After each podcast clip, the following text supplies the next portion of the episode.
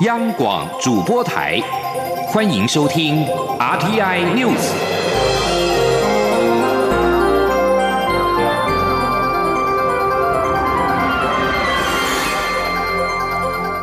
各位好，欢迎收听这节央广主播台提供给您的 RTI News，我是陈子华。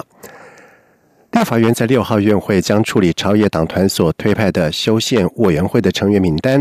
立法院长游喜坤在今天上午前往宜兰苏澳天南宫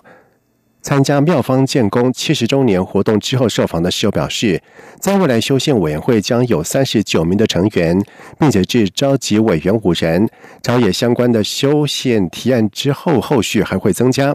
同时，游戏官员表示，修宪委员会到时候也会办理研讨会以及公听会。而这次修宪是国家的大事，待期盼各界共同关心，希望让相关的提案通过，国家能够因此更进步更好。他身为立法院长，会全力的以赴。而根据立法院系统显示，目前朝野立委所提修宪提案已经有十七案，已经一读程序。待修宪委员会审查的有十六案，而目前朝野最有共识的提案，莫过于十八岁公民权，共有九案。而立法院秘书长林志嘉则是表示，在六号通过修宪委员会的名单之后，立法院修宪委员会正式成立。立法院长游锡坤将在国庆连假之后，征询朝野党团意见，决定第一次开会的日期。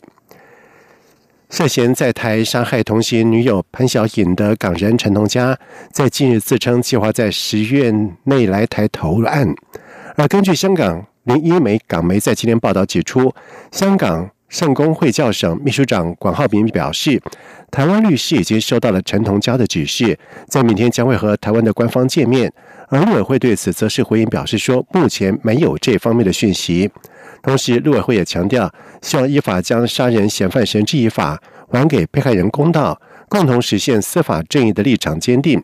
此外，港府保安局发言人在昨天晚上宣称，香港警方并没有和台湾建立单一联系窗口，更不涉及任何的证据协助。而对此，陆委会表示，台港警方在去年十月下旬已经相互。提供联络的窗口，相关的资讯也经由台湾刑事局透过香港警务处的管道通知陈同佳。如果陈同佳确定要台湾面对司法，随时可以透过窗口联络。而相关的事已经准备就绪，一切依法办理。另外，陆委会也提到，港府屡称无法律的基础，又称会提供协助陈同佳赴台的可行安排，实际却是延宕将近一年，依然无所作为。而本案关键在于陈同佳真实的投案的意愿，以及港府的责任感，呼吁陈同佳及港府拿回初心，具体行动紧速和窗口联系。今天是中秋连假的最后一天，国道五号依然到平林路段，在经过了一整天的回堵之后，在傍晚的时候，车潮已经开始舒缓了，车速最快已经可以达到六十公里以上。高工局表示，目前除了少部分路段的车子比较多之外，大致上都很顺畅，将提早解除高承载管制。记者杨文军的报道。中秋连假最后一天，部分路段出现车多拥塞的状况，尤其国道五号宜兰到平林路段更是塞了一整天。不过，根据国道即时路况显示，目前此路段已开始缓解，车速最快可达六十公里以上。高工局指出，目前除了少部分路段车子比较多外，大致上都很顺畅。西部国道车速几乎都可以维持在六十公里以上，后续将陆续解除高承载管。制交通管理组科长蔡明哲说：“好，那大概我们预计也是在下午大概七点后才会慢慢疏解，但是我们会视情况来提前结束我们高承载管制。好，那通常下节最后一天是比几乎是不会实施到九点哦，大概七八点大概就会如果有达到我们解除的门槛，我们就会解除。”高工局也提到，截至下午三点为止，国道交通量为五十七百万车公里，国五北向雪隧通行量为一万三千三百零一辆次，较去年中秋连假最后一天增加了百分之十一。中央广播电台记者杨文君台北采访报道。台湾国内目前禽流感的疫情仍然是以 H1N2 以及 H1N5 亚型为主，而且不施打疫苗。不过，疫苗走私却频发生。农委会表示，走私疫苗所使用的病毒株和国内田间流行的病毒株并不相同，不仅容易造成防疫的困扰，效果也不明显，而且走私的疫苗灭毒不完全，反而容易造成病毒的扩散。记者陈林信洪的报道。台湾禽流感疫情以 H5N2 及 H5N5 亚型为主。根据防检局的统计，二零一九年共有八十四个禽场发生。二零二零年至九月十四号为止，疫情仍以 H5N2 及 H5N5 亚型为主，共有五十一个禽场发生，主要感染为陆禽。今年六月，云林县动植物防疫所等单位在云林县等地的主贤居住所、工作地点、养鹅场，共扣得非法禽流。感疫苗十桶，每桶容量五千 CC。如果以一桶浓缩液可以稀释五百倍计算，每一只鹅只施打五 CC，可以提供约五十万只鹅只施打。另外，今年七月又有男子假借托运乳液及酵素等名义，从中国夹带禽流感疫苗，当场被查获。农委会副主委黄金城表示，近期常发生禽流感疫苗走私来台，但走私的疫苗所使用的病毒株和在国内田间流行的病毒株并不相同，造成防疫很大困扰。黄金城说。那事实上，它的抗原性是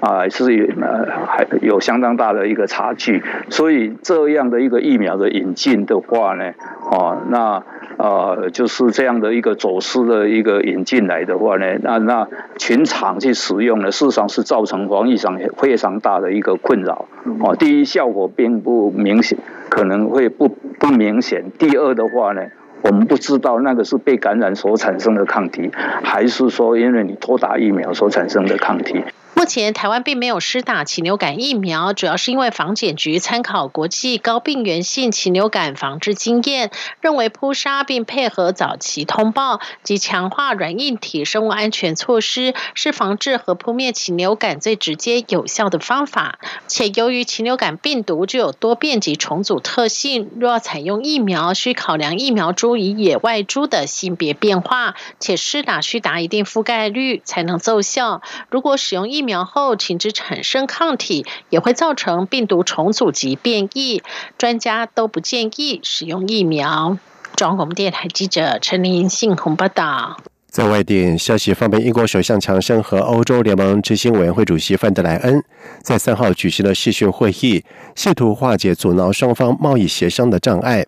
他们在联合声明当中表示，已经指示各自的首席谈判代表积极合作，尝试化解彼此的歧见。而英国首席谈判代表弗罗斯特在推特表示，会开始和欧盟首席协调员巴尼耶展开会谈。英国在一月政治上就已经脱欧，但是经济上仍和欧盟连结，一直过渡期在今年的十二月三十一号结束为止。而尽管六个月的谈判的期间，英国和欧盟双方在许多领域都接近敲定的协议，但就欧洲的渔船进入英国水域以及各国政府对于企业的支持程度方面，双方仍然是僵持不下。欧盟担心英国打算补助科技等产业，将导致不公平的竞争。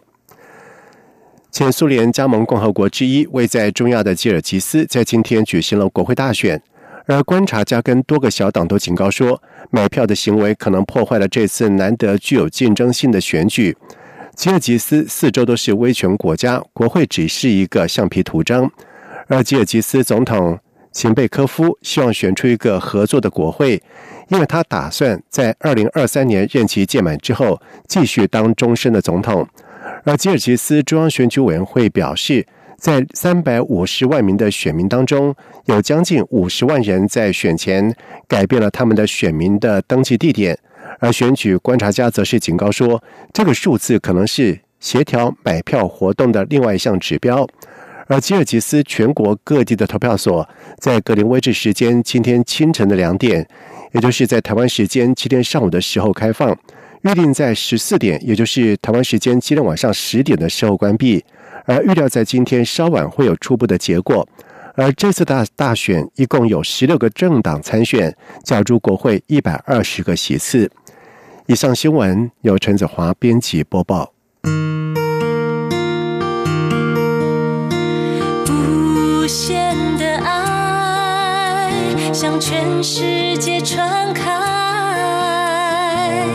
永恒的光。来自他。